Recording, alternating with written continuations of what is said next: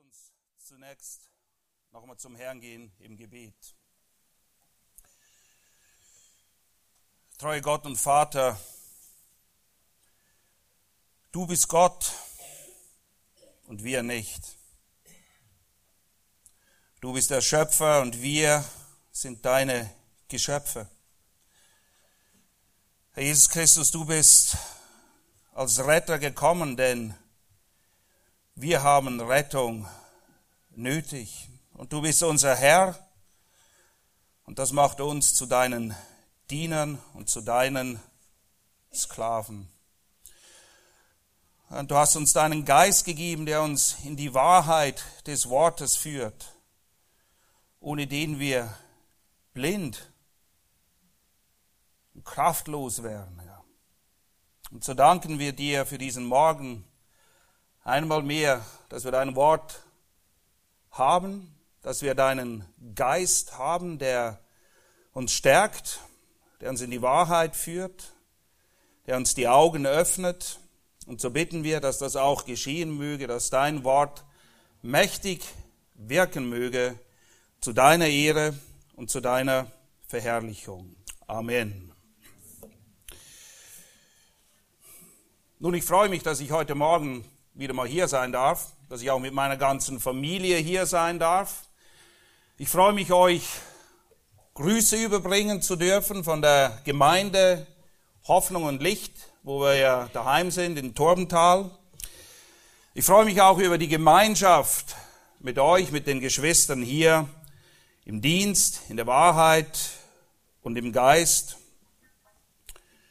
Und ich freue mich auch, dass ich die Erlaubnis habe, heute ohne Jackett predigen zu dürfen, denn es ist wirklich sehr heiß. Und manchmal sind es die kleinen Dinge, die uns Freude bereiten. Und Freude ist ja so eine Sache, die eigentlich jeder gerne möchte. Jeder will Freude haben. Aber, hm, das ist so eine Sache mit der Freude.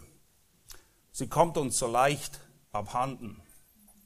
Und es reicht eben bei weitem nicht, dass wir dann Gott einfach bitten, dass er uns wieder Freude doch schenken möge, dass sie uns irgendwie einfach in den Schoß fällt oder uns überkommt und dann ist alles wieder gut. Nein, das ist nicht das, was die Schrift lehrt. Freude ist geknüpft an gewisse Bedingungen. Freude ist geknüpft an Voraussetzungen, die gekannt und erfüllt sein wollen.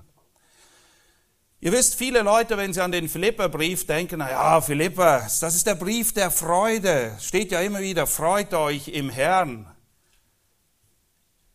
Nun, das stimmt gewissermaßen.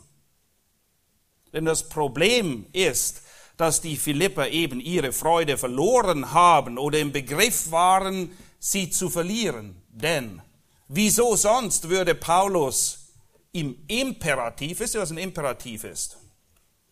Das ist ein gefährliches Wort für Befehlsform. Es bedeutet, dass eine Sache gesagt wird im Sinne von tu das. Und Paulus befiehlt, ja, befiehlt mehrmals, wiederholte Male im Philipperbrief, freut euch. Nun, wieso in aller Welt befiehlt er den Leuten, sich zu freuen? Weil sie sich nicht freuen. Wieso sage ich meinen Kindern, räum dein Zimmer auf?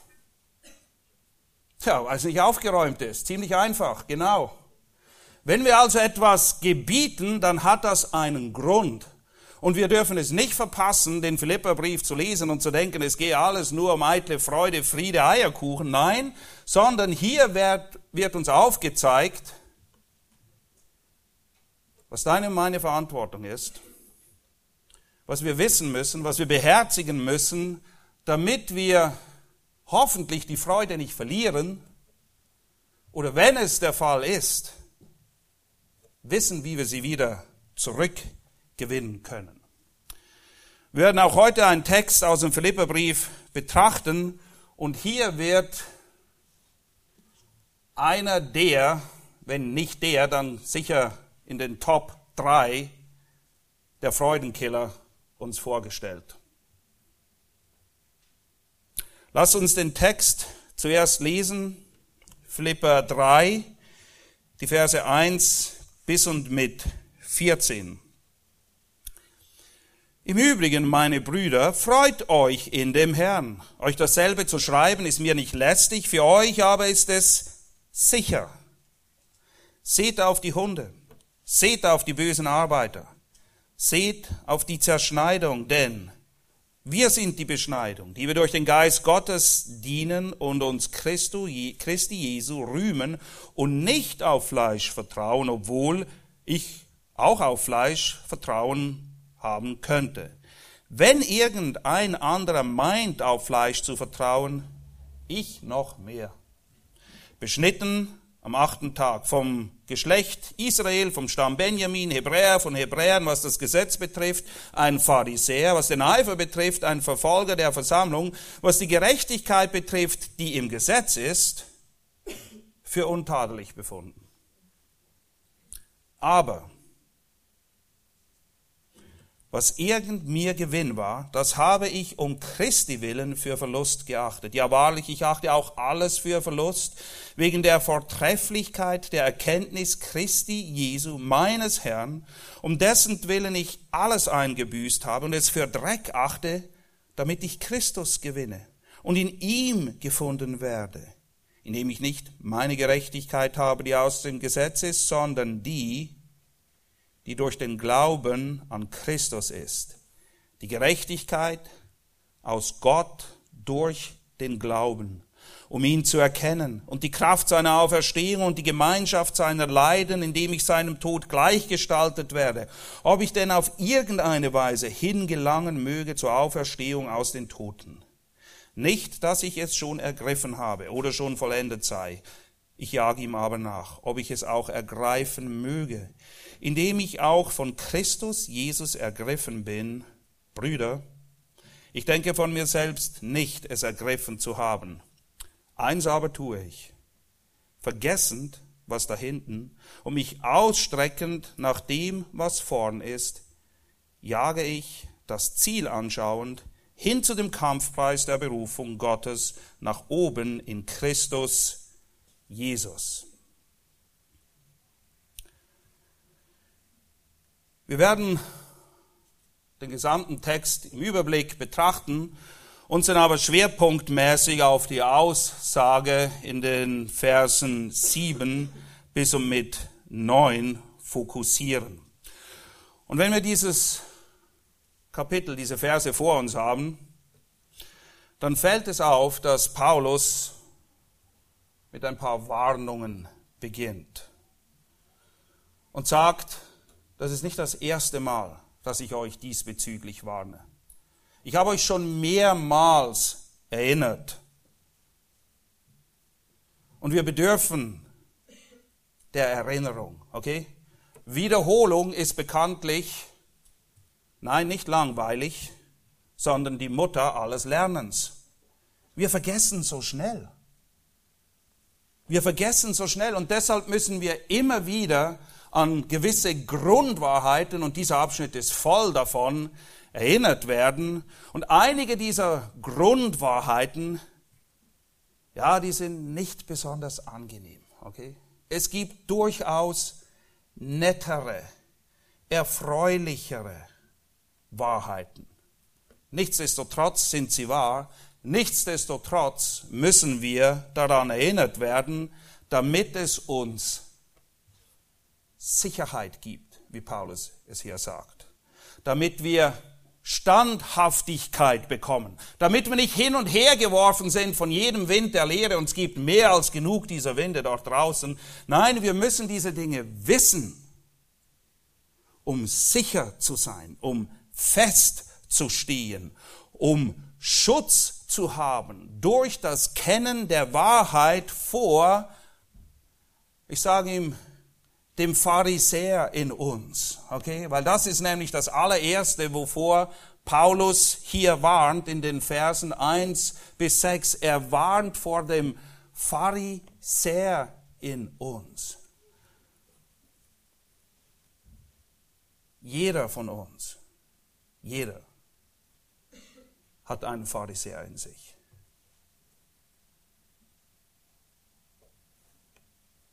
Weil er aber oft so fromm, so scheinheilig, so gut verpackt in viele Bibelverse und frommes ein bisschen den Kopf so anwinkeln daherkommt,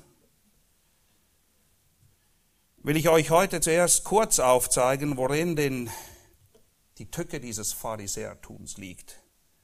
Und es ist einfach auf den Punkt gebracht. Es ist Selbstgerechtigkeit und Selbstgenügsamkeit. Die beiden gehen Hand in Hand. Selbstgerechtigkeit und Selbstgenügsamkeit sind absolute Freudenkiller. Und dem gegenüber werden wir im zweiten Teil dann schauen, was das Gegenmittel ist. Oder Matthias hat eine herrliche Vorlage für mich gelegt heute Morgen.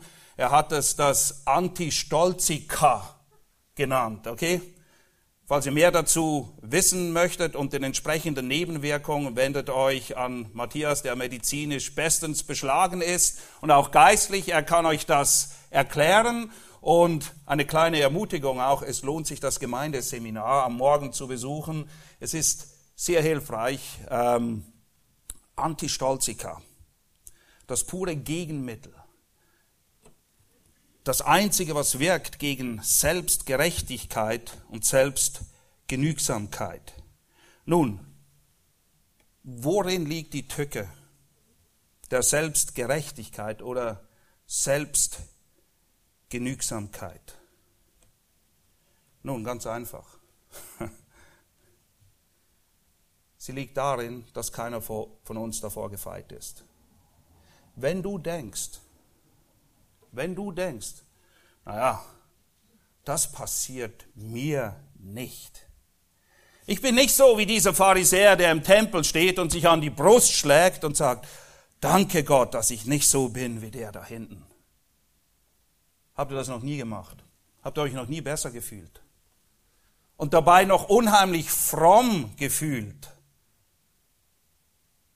Ich glaube, jeder kennt diesen hässlichen Pharisäer, der sich versucht einzunisten in unseren Herzen. Und gerade seine Scheinheiligkeit und das süße Flüstern des mir passiert es nicht, darin liegt die Tücke. Das ist die Licht, List, die dahinter steckt. Das ist das Boshafte und Bösartige, das dem anhaftet.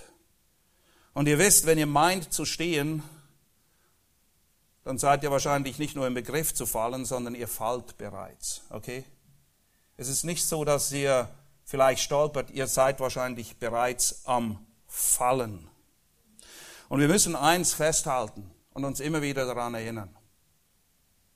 Abgesehen von der Gnade Gottes, die uns nicht nur rettet, sondern uns auch heiligt und bewahrt und letztendlich ans Ziel führt, abgesehen von der Gnade Gottes sind wir alle, jeder Einzelne, zum Fallen verurteilt. In welchem Maß?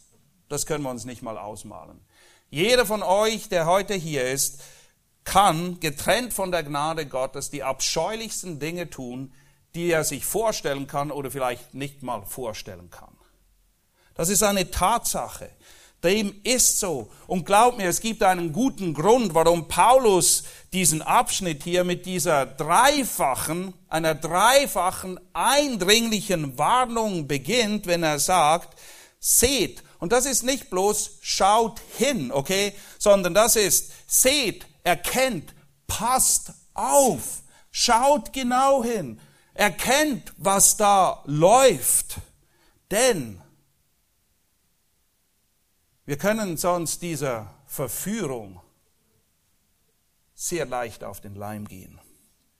Und deshalb, wie es Jesus oft selber sagt, wer Ohren hat zu hören, der höre auch. Wer Augen hat zu sehen, der sehe genau hin. Hab Acht, pass auf. Unterschätze nicht, die List des alten Adams in dir selbst, okay? Und unterschätze nicht die List des Feindes, des Verklägers, der Söhne Gottes, wie er in der Bibel auch genannt wird. Denn eins musst du wissen. Letztendlich spielt es dem Verkläger der Söhne Gottes keine Rolle, ob du ein religiös ein bisschen verwirrter oder sehr toleranter oder, naja, man kann es halt einfach nicht so genau wissen, was die Bibel lehrt, Christ bist, oder ob du ein fauler, bequemer, aber immer alles besser wissender und nörgelnder, unzufriedener Christ bist, oder ob du vielleicht ein besonders eifriger Christ bist, der immer rumsummt wie eine Biene, aber ohne Erkenntnis. Es spielt keine Rolle, ob du ein liberaler oder ein gesetzlicher Christ bist. Hauptsache, du bist kein biblischer Christ. Hauptsache, du machst nicht das, was Gottes Wort sagt. Hauptsache, du hörst nicht genau hin. Ob du nichts machst oder eine Menge machst, aber nicht so, wie Gott es will, es kommt auf dasselbe Resultat hinaus, okay? Das eine sieht zwar bedeutend frömmer aus als das andere, aber es ist genauso nutzlos. Genau so nutzlos. Wenn du meinst, deine Freude irgendwo anders suchen zu müssen, irgendjemand anderem zu vertrauen, irgendjemand anderem zu folgen als Christus allein, dann wirst du bitter enttäuscht. Du wirst bitter enttäuscht, denn es ist bezeichnend, dass in Kapitel 3.1, mein Paulus hat schon mehrmals aufgefordert, uns zu freuen, aber hier kommt eine neue Komponente dazu. Freut euch im Herrn. Okay, es geht nicht einfach nur um Freude. Es geht darum, uns im Herrn, in dem, was er getan hat. Wir werden sehen, was es bedeutet, sich im Herrn zu freuen.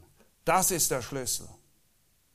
Das ist das ultimative Antistolzikum. Das ist das, was uns bewahrt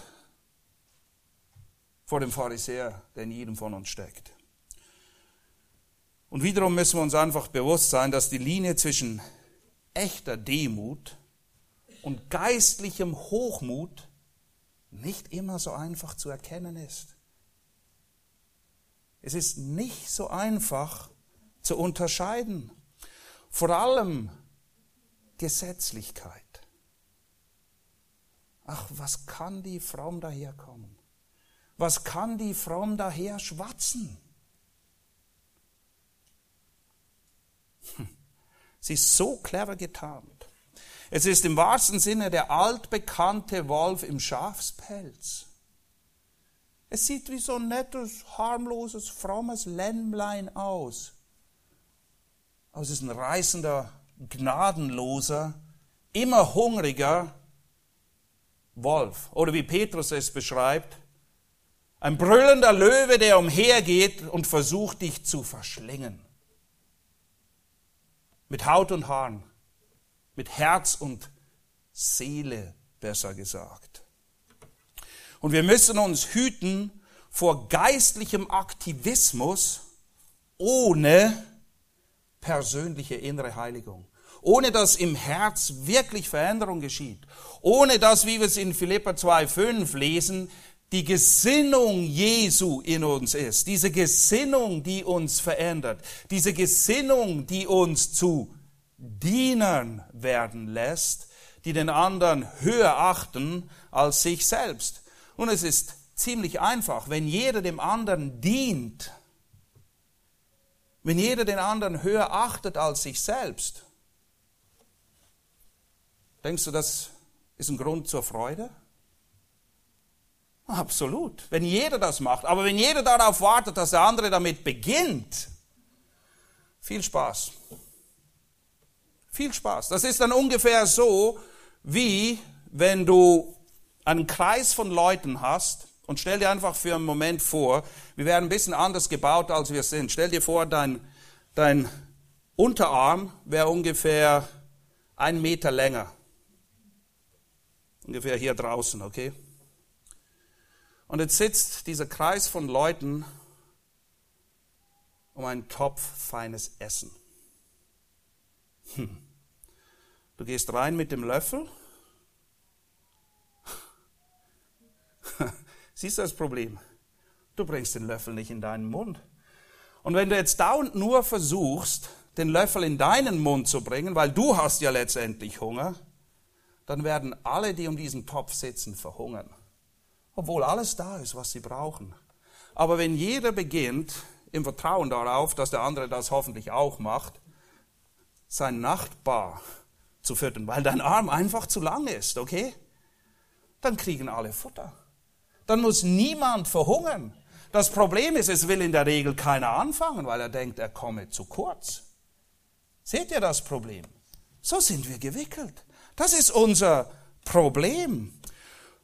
Und wenn wir das nicht in den Griff kriegen, beziehungsweise von Christus ergriffen werden, wie Paulus es hier formuliert, denn wir kriegen es nicht in den Griff, dann wird sich weder Freude einstellen, noch wird Christus dadurch geehrt und verherrlicht werden.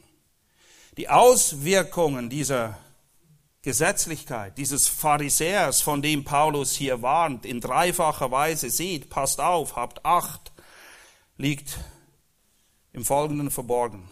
Zuallererst und das ist das, wisst ihr, was ein Worst-Case-Szenario ist? Das ist das Schlimmste, was man sich vorstellen kann.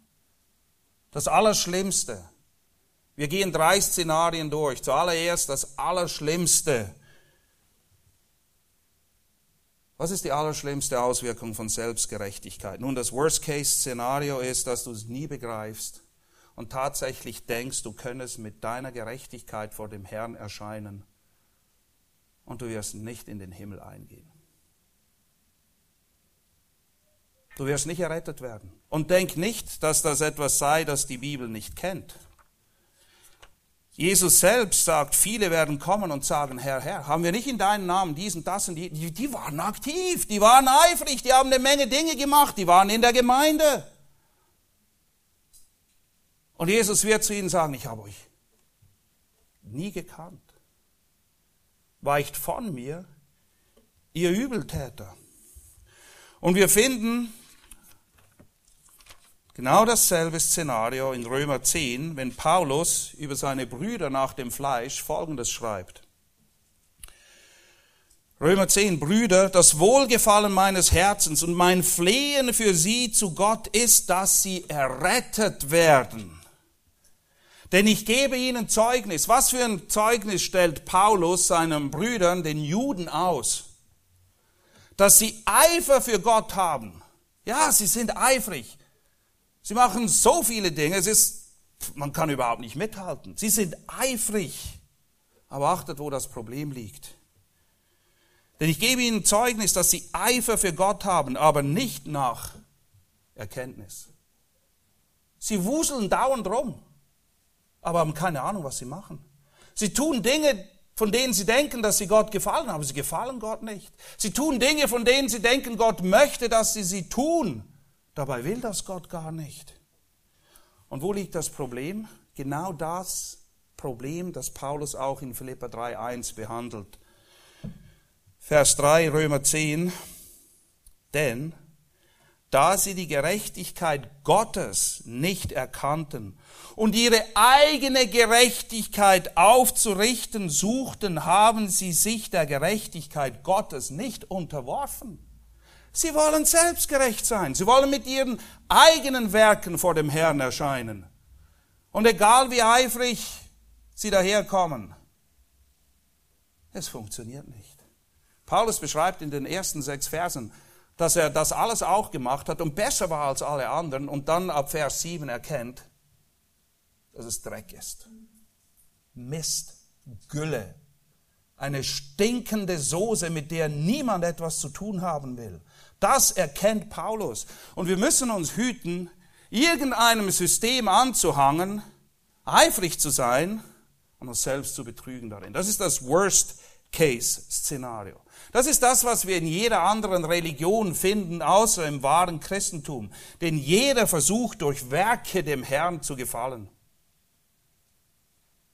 Und Paulus sagt, das funktioniert nicht. So geht es nicht. Und ich hoffe, dass ihr, die ihr heute hier seid, diesem Irrglauben nicht aufgesessen seid. Dass ihr erkennt, erkannt habt, dass wir Gott nie gefallen können durch das, was wir meinen leisten zu können. Es ist aber nicht nur, wir haben nicht nur das Worst-Case-Szenario, wir haben das, was wahrscheinlich für die meisten von uns immer wieder mal zutrifft. Das sind Symptome bei Christen. Was sind denn die Symptome bei Christen, wenn sie nicht beherzigen, was Paulus in Philippa 3, 1 bis 6 lehrt?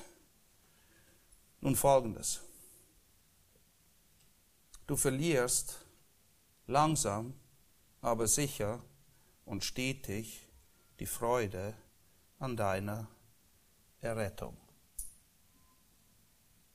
Naja, ja, ich weiß, Christus ist gestorben für meine Sünden. Er hat bezahlt am Kreuz.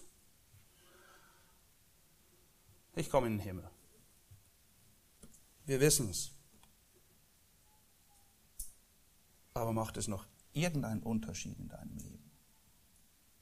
Wenn du denkst, du musst nur leisten, du musst Dinge tun, um Gott zu gefallen und nicht begriffen hast, dass er, wie wir es dann nachher sehen, bereits alles getan hat, aus Freude wird Frust. Anstatt Glaubenskampf hast du nur noch Glaubenskrampf. Naja, und das will man natürlich nicht zeigen, also spielen wir nett mit und lächeln, wenn wir in die Gemeinde kommen und tun so, als wäre alles bestens. Aber eigentlich ist die Freude längst zum Fenster raus. Hm, was ist so schlimm daran? Und das Schlimme daran ist nicht nur, dass du und ich keine Freude mehr daran haben. Weißt du, was das wirklich Schlimme daran ist? Ein freudloser Haufen von Christen ist ein absolut erbärmliches Zeugnis für unseren Erretter. Wenn wir keine Freude mehr haben, wer in aller Welt will denn Freude haben? Wenn wir uns nicht mehr freuen darüber, dass wir errettet sind für Zeit und Ewigkeit, dass niemand uns aus der Hand unseres guten Hirten reißen kann, wie wir das in Johannes 10 lesen und ja Römer 8 bestätigt. Worüber willst du dich denn freuen? Wisst ihr, es gibt diese Stelle in Lukas 10, 20, glaube ich, wo die, Jesus die Jünger aussendet, sie kommen zurück und sie berichten, na ja, wir haben Leute geheilt und wir haben das gewirkt und jenes gewirkt. Und was sagt Jesus zu ihnen? Freut euch nicht darüber. Selbst, was will ich sagen, ist, ist Dienst nichts Gutes? Wenn Dinge im Dienst gelingen, ist das nicht eine Sache, über die wir uns freuen sollen? Doch. Aber jeder weiß, das ist nicht immer so. Das ist nicht einfach immer nur nach oben diese Linie, okay? Manchmal müsst ihr richtig unten durch im Dienst. Es ist nicht alles so, wie wir uns das vorstellen. Was machst du dann? Kippst du Freude über Bord? Nein, dann ist es wichtig zu erkennen. Und Jesus unterstreicht und will den Jüngern von Anfang an beibringen, worin sie ihre Freude denn zu suchen haben und wo sie einzig und allein zu finden ist. Er sagt, freut euch nicht darüber, dass euch die Dämonen untertan sind und dies und das, sondern worüber sollen sie sich freuen? Dass eure Namen im Himmel angeschrieben stehen. Dass Gott dich gerecht gemacht hat. Dass deine Rettung sicher ist und dein Erbe aufbewahrt ist und niemand wird es stehlen und Rost wird es nicht kaputt machen und Motten es nicht fressen. Meine lieben Freunde, wir müssen wieder lernen, was Paulus am Anfang so harmlos zu formulieren scheint, wenn er sagt, im Übrigen, meine Brüder, freut euch in dem Herrn. In dem, was er gemacht hat, nicht in dem, was du leisten kannst. In dem, was er bereits getan hat. Denn nicht nur verlieren wir unsere Freude sonst, sondern die Gemeinde verliert ihr Zeugnis in dieser Welt, ihre Leuchtkraft. Wer möchte denn schon einem Club von dauerunzufriedenen Christen sich anschließen? Das habe ich daheim auch, das habe ich auch bei der Arbeit. Das, das ist, ihr seid wie alle anderen. Und ihr wisst, wenn ich von Freude rede, meine ich nicht, dass ihr dauernd mit diesem breiten Grinsen durch die Gegend laufen müsst. Nein, es ist dieses Tiefe in unserem Herzen, Wissen, die feste Hoffnung, wem wir gehören, wozu wir da sind und wo wir letztendlich hingelangen. Das ist gemeint.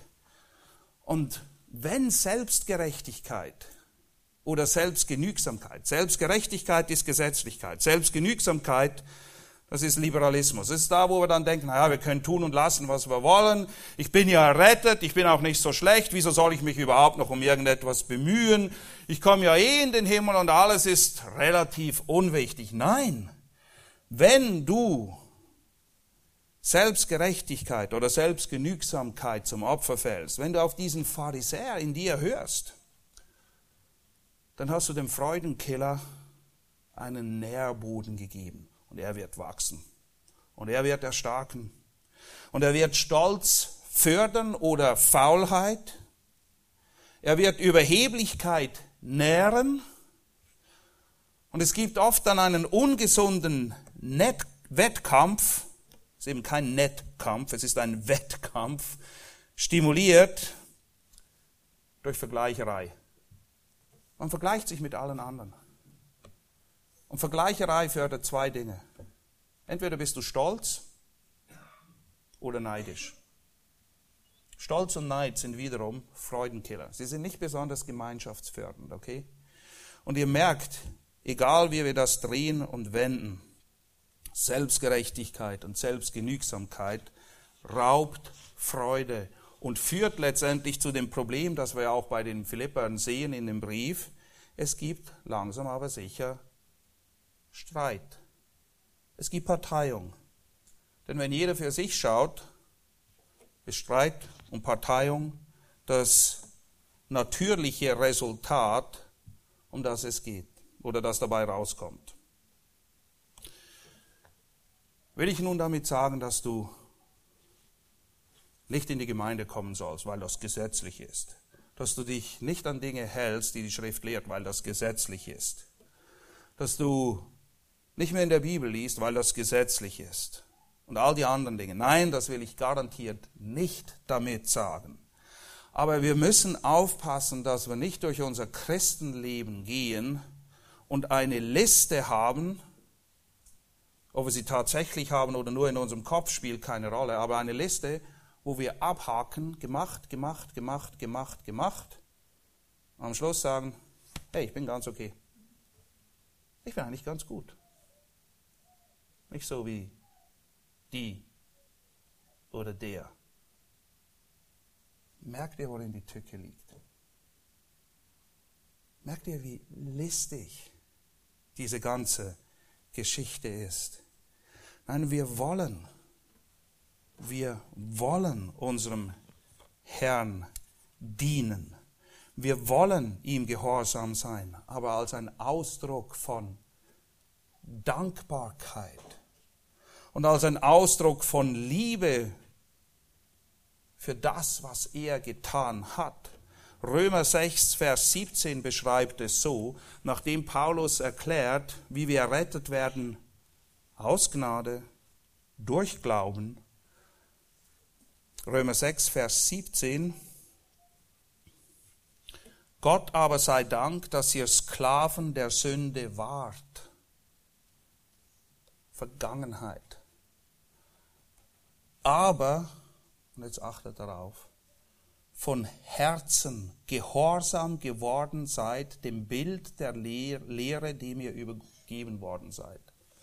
Von Herzen gehorsam geworden seid.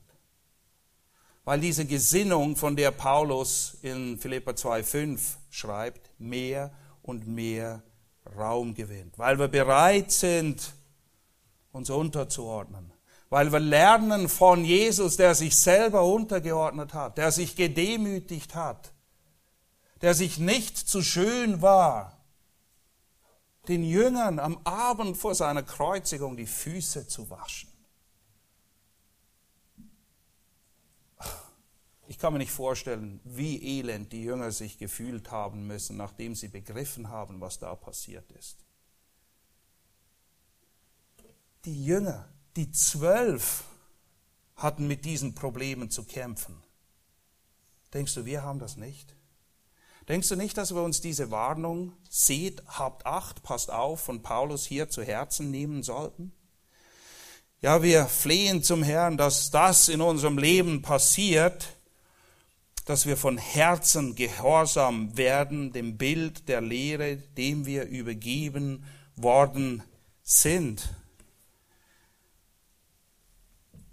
Wenn wir den Abschnitt vor uns betrachten in Philippa 3, dann können wir ihn gesamthaft folgendermaßen einteilen, die Verse 1 bis 6. Selbstgerechtigkeit, egal in welcher Form, egal worauf du pochst, immer gleich Verlust. Selbstgerechtigkeit ist immer Verlust. Du verlierst immer.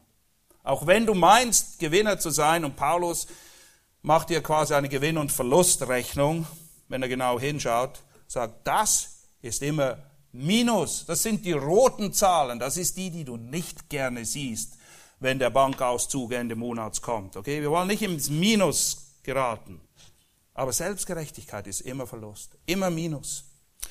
Im Gegensatz dazu die Verse 7, 7 bis 9, Gottes Gerechtigkeit ist immer Gewinn. Immer.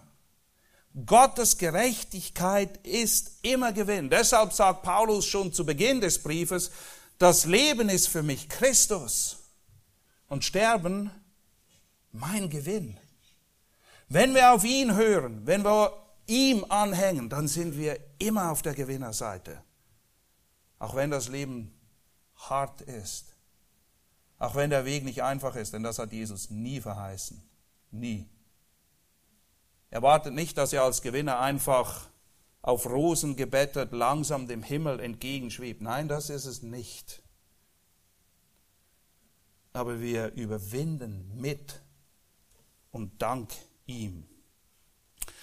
Und wenn ihr erkennt, dass Selbstgerechtigkeit Verlust und die Gerechtigkeit aus Gott durch Glauben Gewinn ist, dann erkennt auch, was die Auswirkung dessen ist in den Versen 10 bis 14, denn diese Erkenntnis bleibt nicht ohne Auswirkungen, sondern es ist eben nicht nur Gottes Gerechtigkeit zur Errettung, sondern es ist auch Gottes wirksame Gerechtigkeit zur Heiligung. Es wirkt. Gott hat uns nicht einfach nur errettet und gerecht gemacht, damit wir jetzt nicht mehr in die Hölle kommen. Nein. Es ist vielmehr so, wie Jesus das in der Bergpredigt ausführt, ganz zu Beginn in den Seligpreisungen, wo er sagt, glückselig die nach Gerechtigkeit hungern und dürsten. Und so wie es dort formuliert ist, Hunger, das ist das, was sie dauernd machen. Sie wollen mehr von dieser Gerechtigkeit. Sie wollen wachsen. Und zwar in der Gerechtigkeit aus Gott durch Glauben, nicht in ihrer eigenen, nicht in dem, was sie zu bringen haben. Dieser beständige Hunger danach, nach der Gerechtigkeit Gottes, die Bibel nennt das auch Heiligung, ist ein Zeichen dafür, ein Gütesiegel, könnte man sagen dass Gott wirklich neues Leben gewirkt hat. Das zeichnet die Kinder Gottes aus. Dieser Hunger nach Gerechtigkeit. Ja, ich weiß, er ist nicht immer da. Du kennst es, ich kenne es auch. Das heißt nicht, dass du deine Errettung verloren hättest. Nein, heißt es nicht. Aber es heißt, dass wir Buße tun sollen. Dass wir uns wieder besinnen sollen auf das, worum es wirklich geht. Denn das ist das, was uns eigentlich auszeichnet. Hunger und Durst nach Gerechtigkeit. Das ist auch keine neue Lehre. Jeremia bereits sagt in Jeremia 17,5, so spricht der Herr, verflucht ist der Mann, der auf Menschen vertraut und Fleisch zu seinem Arm macht und dessen Herz vom Herrn weicht. Verflucht ist, wer auf seine Kraft, auf sein Wirken, auf seine Werke vertraut. Das ist nichts Neues. Denn auch die Gläubigen im Alten Testament wurden aus Gnade durch Glauben errettet. Genauso wie wir, die wir jetzt leben. Paulus erklärt den Philippern und mit ihnen auch uns, dass das, was er einst als sein bestes Pferd betrachtet hat, nämlich sein Eifer, sein Pharisäertum, seine Abstammung, all die Dinge, die er an den Tisch brachte, sein bestes Pferd, seine Gerechtigkeit taugt plötzlich nur noch zur Schlachtung. Für mehr taugt es nicht. Das, was er als Gewinn betrachtete, seine Premium-Aktien in seinem Portfolio, okay, damit, das, womit er eigentlich angibt, sein großer Gewinn wird zu Giftpapieren, die man abstoßen muss, so schnell wie möglich, weil sie nur noch Verlust einfahren. Und das, was ihm einst als vermeintlicher Gewinn galt, ist jetzt nichts mehr wert. Und man denkt, was für ein Loser, was für ein Verlierer. Aber genau das Gegenteil ist der Fall. Dadurch, dass er diese Dinge endlich abgestoßen hat und sie dahin packt, wo sie hingehören, hat er zum ersten Mal wahren Gewinn, und zwar den Gewinn des ewigen Lebens. Er hat Selbstgerechtigkeit gegen die Gerechtigkeit aus Gott durch Glauben ausgetauscht, beziehungsweise wie die Schrift es nennt, es wurde ihm angerechnet. Es wurde ihm angerechnet. Und somit sind wir bei der Rechtfertigung oder der Lehre der Zurechnung gelandet. Und das ist das, was wir verstehen müssen. Das ist das Herzstück der Reformation. Das ist das, was da wieder ganz neu zutage gefördert wurde und heute leider sehr oft untergegangen ist. Zurechnung, dass uns etwas zugerechnet wird, ist ein Ausdruck aus der Buchhaltung. Es hat mit Kontoführung zu tun. Es bedeutet, mein Konto war nur Schuld. Und dann kam Gott. Und auf seinem Konto ist nur Gerechtigkeit. Und jetzt wird seine Gerechtigkeit meinem Konto gut geschrieben und das, was ich nie hätte begleichen können, ist weg. Römer 4 erklärt das ganz klar und deutlich. Römer 4, Vers 22 und folgende lesen wir. Darum ist es ihm auch zur Gerechtigkeit gerechnet. Okay, das ist Mathematik. Es ist ihm dazu gerechnet worden. Was denn? Es ist aber nicht allein seinetwegen geschrieben, dass es ihm zugerechnet worden ist, sondern auch unseretwegen, denen es zugerechnet werden soll, die wir an den glauben, der Jesus, unseren Herrn, aus den Toten auferweckt hat, der unserer Übertretung wegen hingegeben und unserer Rechtfertigung wegen auferweckt worden ist. Da wir nun gerechtfertigt worden sind, und zwar aus Glauben, so haben wir Frieden mit Gott durch unseren Herrn Jesus Christus, durch den wir mittels des Glaubens, nicht Werke, mittels des Glaubens auch den Zugang haben zu dieser Gnade, in der wir stehen, und rühmen uns in der Hoffnung der Herrlichkeit Gottes. Nun lasst uns diese Rechtfertigung kurz im Detail betrachten. Was ist das Wesen, das Wesen der Rechtfertigung? Nun, ihre Essenz, das, was sie ausmacht, ist Gnade und Güte. Es ist Gnade und Güte. Römer 3, Vers 24 lesen wir, wir werden umsonst gerechtfertigt durch seine Gnade, durch die Erlösung, die in Christus Jesus ist. Umsonst. Durch Gnade, durch Güte. Und Römer 2, 4 bringt es auf den Punkt, wenn es heißt, oder verachtest du den Reichtum seiner Güte und Geduld und Langmut und weißt nicht, dass die Güte Gottes dich zur Buße leitet? Es ist das Erkennen seiner Güte und seiner Gnade, das in dir eine Herzensveränderung bewirkt, dass du eben von Herzen gehorsam wirst. Es ist nicht, und es ist tragisch, dass dieses Gottesbild verbreiteter ist, als man meint, es ist nicht der Gott, der mit erhobenem Zeigefinger da sitzt und nur wartet, bis du einen Fehler machst, um, um dich dann zu bestrafen und du aus Angst tust, was er will. Nein, es ist die Güte Gottes. Es ist die Gnade Gottes, die Geduld, die Langmut, die uns zur Buße, zu einem Umdenken hinführt. Die Essenz der Rechtfertigung ist Gnade und Güte. Die Quelle, der Ursprung ist Gott selbst. Römer 3, 25 bis 26. Den Gott dargestellt hat als ein Sühnemittel. Gott Gott hat entschieden, ihn darzustellen als ein Sühnemittel. Es war sein Plan, sein ewiger Ratschluss. Wir haben nichts damit zu tun. Wir sind nur Empfänger, Bettler, die in Genuss kommen der Gnade und Güte Gottes. Aber es war sein Ratschluss. Gott hat seinen Sohn dargestellt als ein Sühnemittel durch den Glauben an sein Blut. Die Quelle ist einzig und allein in Gott zu suchen für die Rechtfertigung. Das Mittel, das ist der dritte Aspekt des Wesens der Rechtfertigung, das Mittel, Glaube. Glaube. Römer 3, 28. Denn wir urteilen.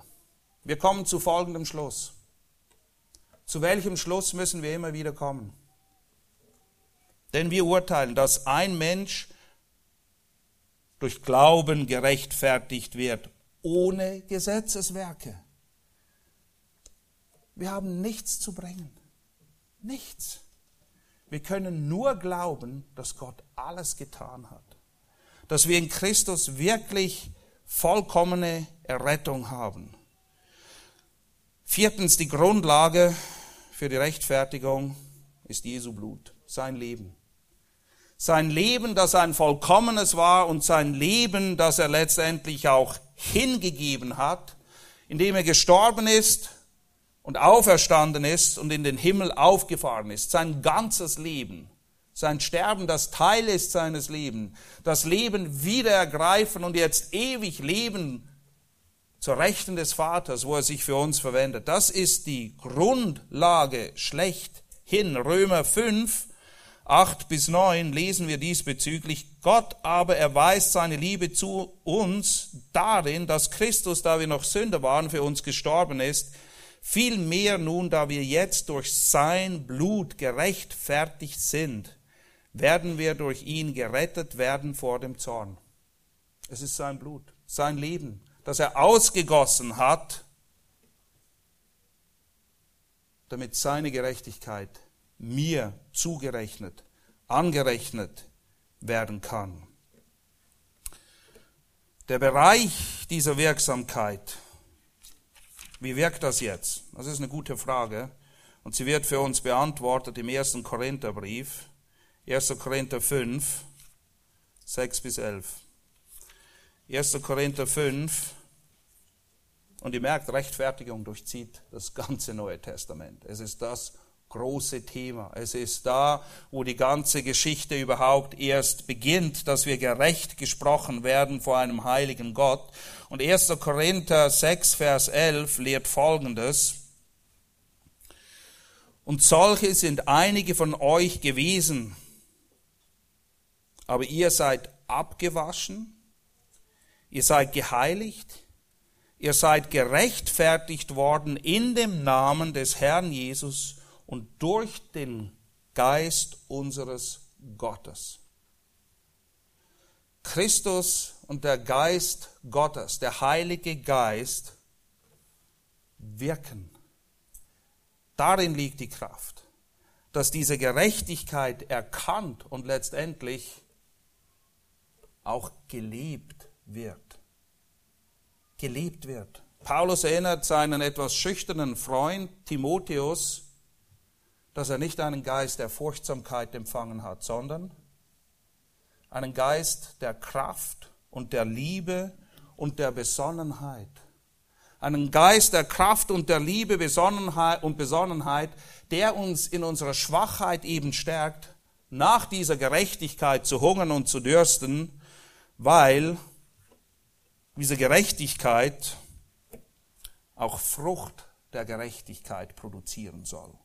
Frucht oder Früchte der Gerechtigkeit. Jakobus spricht davon in Jakobus 2, 24. Jakobus 2, 24, wo wir lesen,